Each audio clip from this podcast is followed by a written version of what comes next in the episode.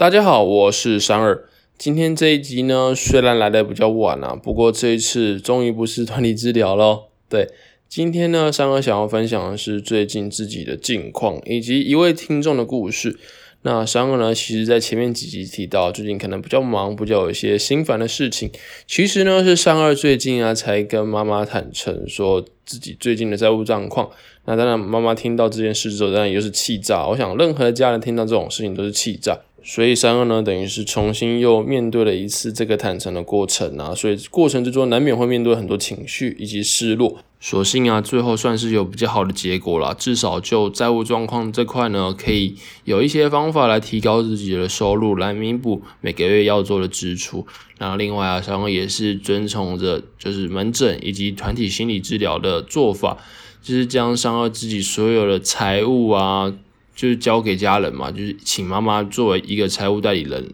来协助三二能够度过这个戒毒复原的路。虽然说啊，就债务这块暂时看起来有一些喘息的余地，跟一些可以过渡的做法，可是终究啊，因为未来的事谁也不知道会发生什么事嘛，所以毕竟在有债务的状况之下，日子还不是会那么好过的啦。对，这大家应该也知道了哈。另外啊，就是在情绪以及心理上的部分啊，这种事情一旦发生了，终究还是会破坏到家人之间彼此的信任啊。所以，其实，在未来的日子里呢，三个也是要竭尽所能的展现出自己是真的想要戒毒复原的这个决心啊。那同时呢，继续做对的事情，才可以对家人、对未来爱自己的人有所交代啊。对。以及其实啊，在前面几周提到说，在团体治疗的时候，为什么讨论会那么热络呢？因为其实就是三二在治疗的时候啊，有看起来有些情绪上的小失落啊，所以治疗师在引导三二的问题的时候啊，就鼓励大家一起来。针对三二面对的问题来做回答，那大家其实也是同时去去分享自己过去在面对这些初次或者是再次跟家人坦诚的时候，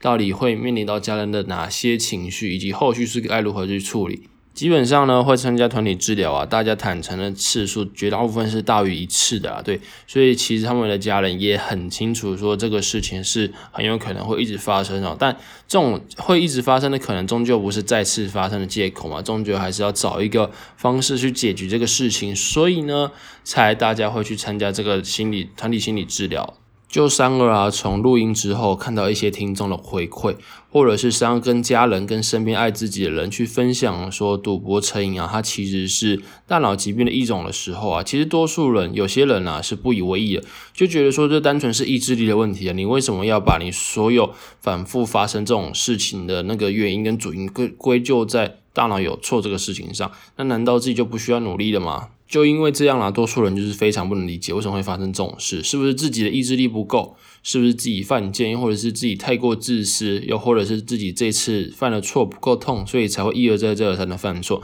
那我想终究啦，一定是够痛了之后，大家才会停下来。可是真的在够痛之前，又有多少人能够在这个赌博的过程之中，在这个已经成瘾行为发生的情况下，能够停下来了？想必应该就是不是多数了，但纵使三二认为说成瘾是一种大脑的疾病，一种奖励机制的错误，但终究啊，这个行为并不是说我说大脑有错，然后靠着吃药就可以解决的，其实不是，终究啊自己要回归正常，还是要靠自己意志力的控制啊，对。也许在这个戒毒复原的路上，终究会遇到很多的酸言酸语或冷嘲热讽，甚至是有些这种气话，都是从自己亲爱的家人口中说出来的。不过，终究啊，当初又是谁去伤害到自己最亲爱的家人？终究是去赌博的那个人，那个自己嘛。对，所以对于一些从自己家人啊，或者是身边的人讲出了一些气话。终究呢，是这个当事人要想办法去弭平自己的情绪，并且呢，想办法做适当的沟通，把情绪尽量的摒除在外，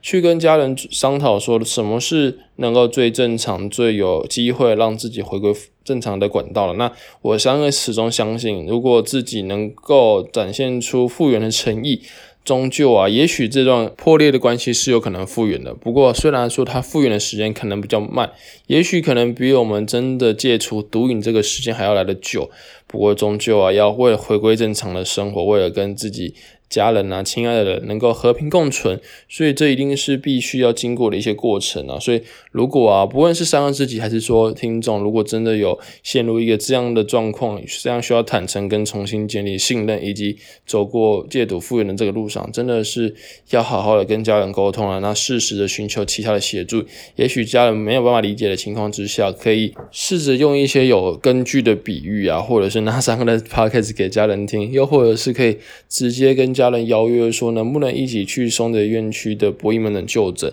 那相信啊，这这种跟家人一起的就诊，不单单只是让家人可以更了解自己的状况，也或许是让家人可以有另一个管道，可以去抒发他平时遇到的感受跟想法。因为毕竟这一次要面对复原的人呢，并不是只有自己，自己的家人也在自己赌博的这个过程之中受到了伤害。他们可能没有来由的，就遭逢了一个金额巨额的损失，又或者是对信任的人再次失望。所以啊，去看门诊或许能够为自己、为家人找到一条正确、能够一起走出来的路啊。对啊，就三个自己最近的状况来说的话，三个会试着想办法去调试，那也会想办法去重新得到家人的信任，并且确保自己能够透过这一系列的治疗，不论是生理上的药物治疗，还是心理上的团体治疗。都能够顺利的走出这个戒毒的过程哦。那也许未来在这个节目上呢，会有一些其他的分享，不会单单只是在于赌博这个层面，因为终究赌博成瘾的人，就是因为当初的时间都花在赌博上，所以才会造成一个很可怕的后果嘛。那这些时间呢，还是要用一些其他的事情来填补。对，那三二这个主题，如果大家有想要三二去做，或者是去另外分享的话，再就跟三二说喽。好了，前面的近况就分享的差不多了啦。那接下来来开始讲这位听众的故事哦。这位听众啊，大概是三二上了报道者节目播出之后啊，有在那个评论区写下了一段话，就写说：如果你有需要更惨的案例，我可以分享给你。那个时候，三哥心想：哇，到底有什么案例可以比三哥更惨？不过那个时候呢，因为报道者节目刚播出，跟三哥共同录音的那一集啊，所以三哥其实呢，很多时间是更关注在，诶，我接下来该如何专注在其他 podcast 的录音上，或者是内容该如何去产出。那虽然说在那个时候看到这位听众的留言，有去加他的 IG，不过啊，大概过了一个多月之后啊，三二才鼓起勇气尝试与这位听众联络，那也小聊了一下啦。所以今天呢，要来说说他的故事。这位听众呢，我们暂且称他为野菜哥吧，毕竟野菜听起来很健康啊。对，也希望说他未来的生活啊，能够平平安安、健健康康。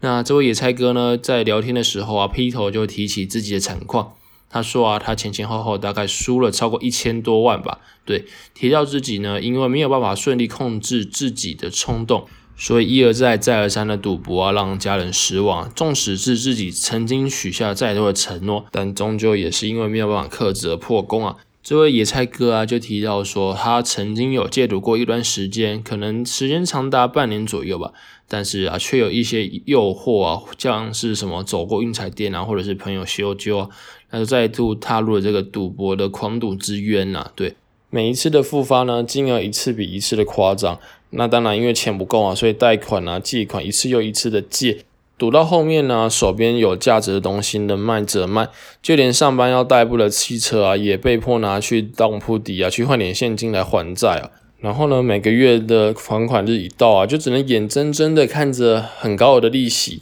不管是银行的利息还是民间的利息啊，就把自己仅存的生活费收刮一空啊，没办法再给家人过上好的生活或好的生活品质，对。但是为了要回归正常的生活呢，在非常窘迫的情况之下，却想不出其他的办法，只能铤而走险，奋力一搏，只能够尝试在球赛上呢战胜庄家开出来的盘口比分了。啊，殊不知呢，这样的拼搏啊，只会让这位野菜哥啊更难从这个负债的泥沼中抽离出来。直到有一天呢，因为贷款缴不出来，所以呢，存证信函，银行的存证信函寄到了野菜哥的家中啊，才再次啊让这个赌到快烂掉、负债快爆炸的事情再次让家人知道。那这一次呢，野菜哥也面临到妻离子散的边缘。虽然说野菜哥是没有详述说他是如何坦诚，以及在这段时间是如何面对家人的。不过以三个的经验来说了，这一定是个非常痛苦又充满泪水的过程哦。所以呢，在经历过这些过程之后啊，其实野菜哥他也算是痛定思痛啊，决心悔改。所幸啊，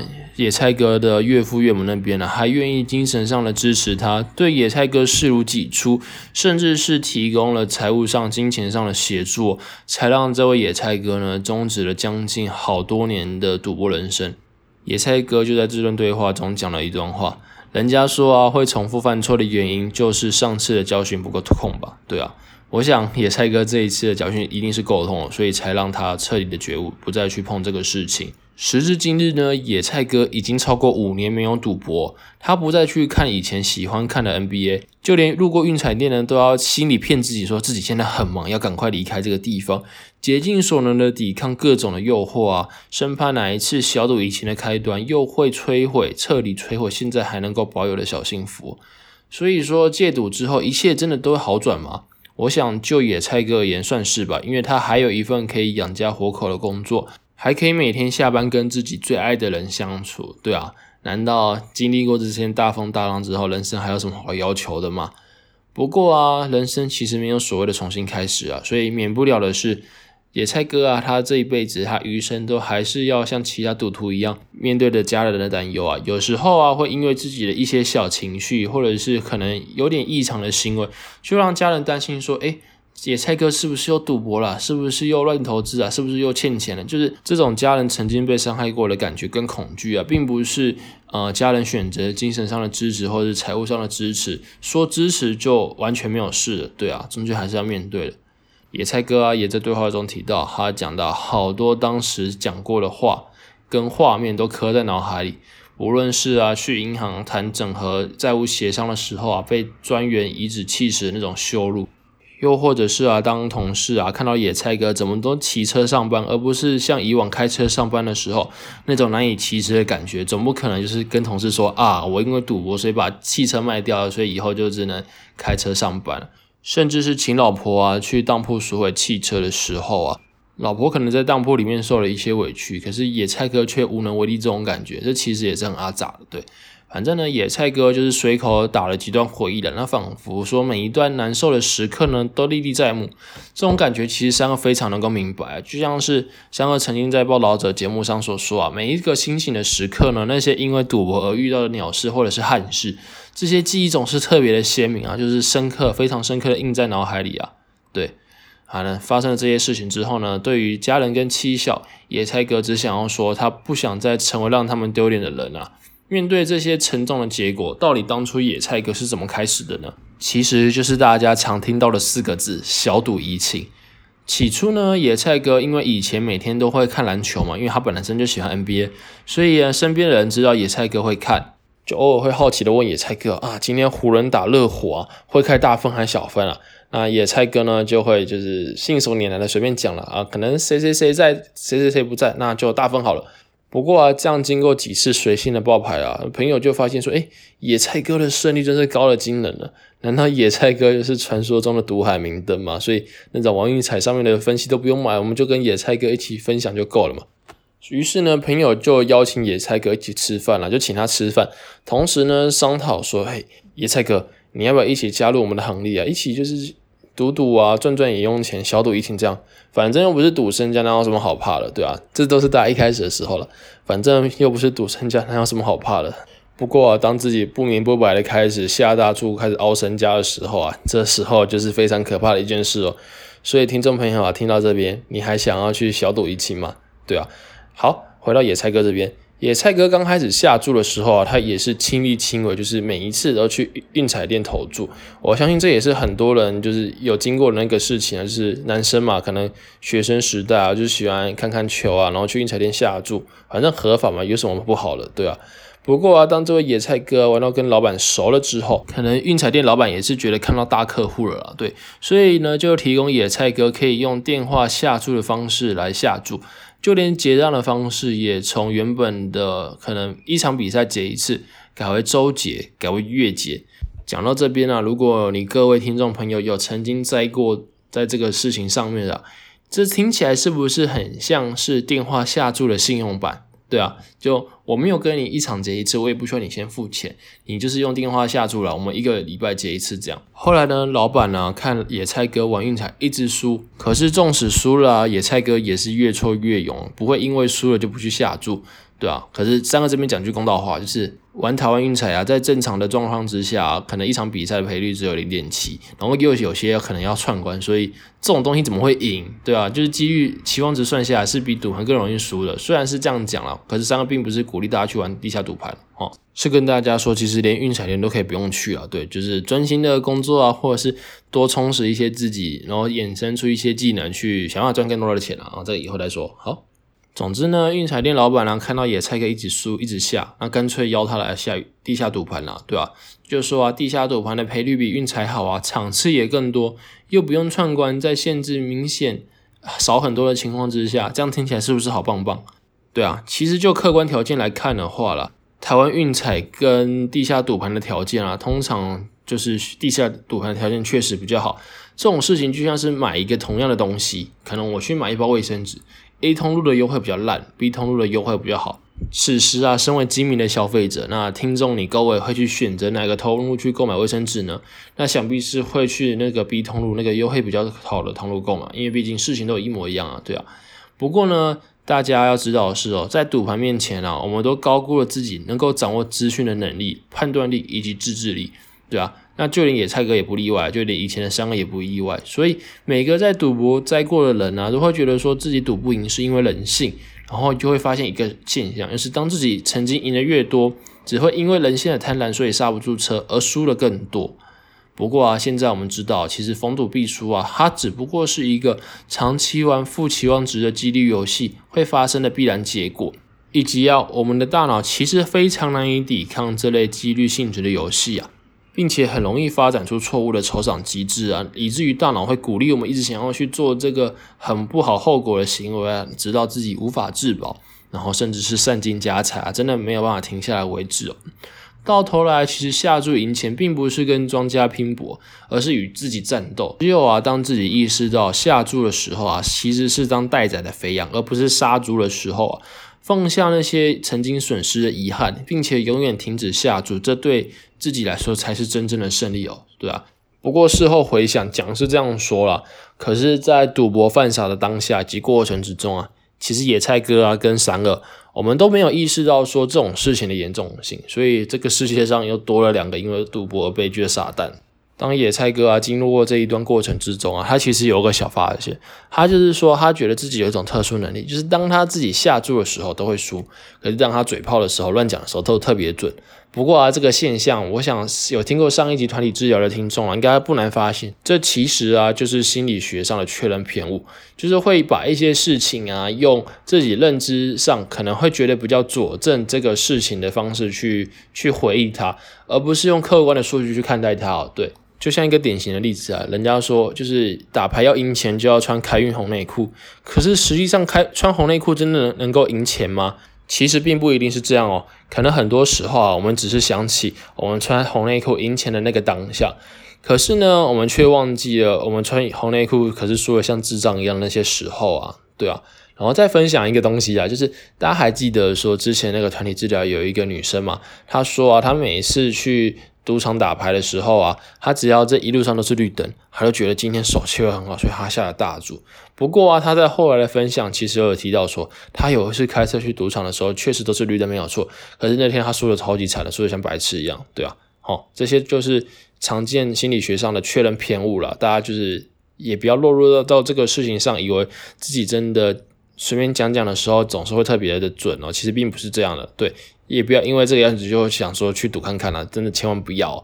好，讲到这边，所以大家觉得真的会有所谓的小赌怡情存在吗？三个觉得当然有啊，因为当自己下注的时候啊，脑内的多巴胺浓度会因为下注的时候而增加，所以就感觉很爽。这不是就是怡情吗？只不过啊，从小赌变成大赌，终究只是需要时间的影响而已。哪天咻的一下又变大赌，咻的一下又负债，当自己再回头再悔不当初的时候，就已经来不及了。不过啊，如果今天要问的是，真的只有小赌怡情吗？三二就觉得没有这回事啊，对啊，无论是三二自己的案例，还是野菜哥的案例，都告诉我们，就是小赌怡情的开头，最后还是会很可能很惨的，而且是非常惨的。那这种小赌怡情的风险，你各位听众真的想去承担吗？对啊，好了，野菜哥的故事就先到这边告一段落了。那来讨论一些比较玄学的部分好了。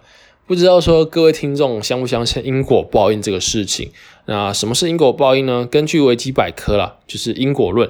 在佛教中啊，是论述因缘业报运作规律的学说。佛教徒认为因果法则是天然存在的，不会因为人认为不存在就不作用于此人。简单来说，就是不会因为你不信就不发生了啊。业为因，报为果，因和果辗转相生。未知因果报应或因缘果报，因果通于过去、现在和未来，未知三世因果。所谓善有善恶有报，不是不报时候未到。反正就因果报应了。看起来念维基百科的解说好像也没有那么好理解。对啊，总之呢，野菜哥相信因果报应这个事情，三个也相信。我们都认为啊，伤害自己亲爱的家人，伤害爱自己的人，总是会遇到报应的。那因为赌博亏损而反复让自己深爱的人失望或难过，所以呢，昔日热爱打球的野菜哥啊，他在赌博之后，因为一些健康的因素，他没办法再玩起他年轻时期最喜欢的篮球，甚至是在现在，他连日常生活都受到一些活动上的影响，他自嘲自己会变成这个样子，健康会出了问题，想必是被篮球之神给惩罚了吧？对啊。现在呢，就三二的观点啊，其实赌博啊会导致金钱的损失跟家庭的失和，只是必然而已，对吧？就三二自己截至今日啊所面对到的痛苦啊，他只是活该，他不是报应。就像三二最近跟家人谈成的这些事情啊，这只是作为赌博这件事情必然会发生的事情啊，他不是报应，他只是活该。对，三二呢也始终相信自己哪一天真的会有报应发生啊。那假如那天报应真的来的话，那商也只能欣然接受了。不过至少在这之前，商会希望就是把自己的故事分享出来，让大家少遇到这种事情，对吧？也许我一个人的报应就足够了，不需要那么多人跟着商一起去被报应。好，好，总之聊到后面呢，野菜哥他也想起了一段曾经因为赌博而改变的友谊哦。在高中时期呢，野菜哥有两位非常要好的朋友。他们在考大学的时候啊，一起考到同个县市的学校，也曾经在大一强迫住宿之后啊，一起在外面租屋。出社会之后啊，也经常保持联络，到彼此家中做客，又或者是啊，偶尔会去小酌啦，分享一下婚后的生活，可能偷偷抱怨老婆啊，不知道，或者是一些自己的育儿经验。直到野菜哥接触到赌博啊，野菜哥开始用各种理由跟这两位高中的好朋友借钱了。虽然说啊，野菜哥的收入应该是这三个人之中最高的，所以啊，他们两位好朋友都对于野菜哥这种反复借钱的事情感到非常的不了解、不理解。对，也许是不希望呢，在好朋友面前被用异样的眼光去看待，所以野菜哥啊，始终没有讲出为什么要跟这些朋友借钱的原因啊。对此啊，野菜哥也感到非常的抱歉跟遗憾啊。对，在故事的尾声，我想帮野菜哥带到一句他想说的话了。最后，野菜哥想对冰淇豪还有爱野菜哥的家人们说声谢谢以及抱歉。对，这是野菜哥希望三哥在节目后能够列名讲出的感谢。对，那三个啦，也希望你们能够找到以前的要好，对吧？毕竟日子还是要好好过下去啊。虽然说曾经因为一些事情有了不理解啊、不体谅，对，但终究呢，还是希望你们能够找到以前的要好。哎呀，这句话又重说了一遍。好啦，今天的分享就先到这边啊。如果有任何的问题啊，欢迎到 IG 上搜寻“不切实际”，记是记录的记，要或者是搜寻英文，不要搜寻英文好了。对，反正呢，有任何的问题啊，三个都会竭尽所能的回答啊。也可以寄信到三个的信箱了，那在那个 p a c k a g e 详细介绍那边都有列出来。对，那大家我们下一集见喽，拜拜。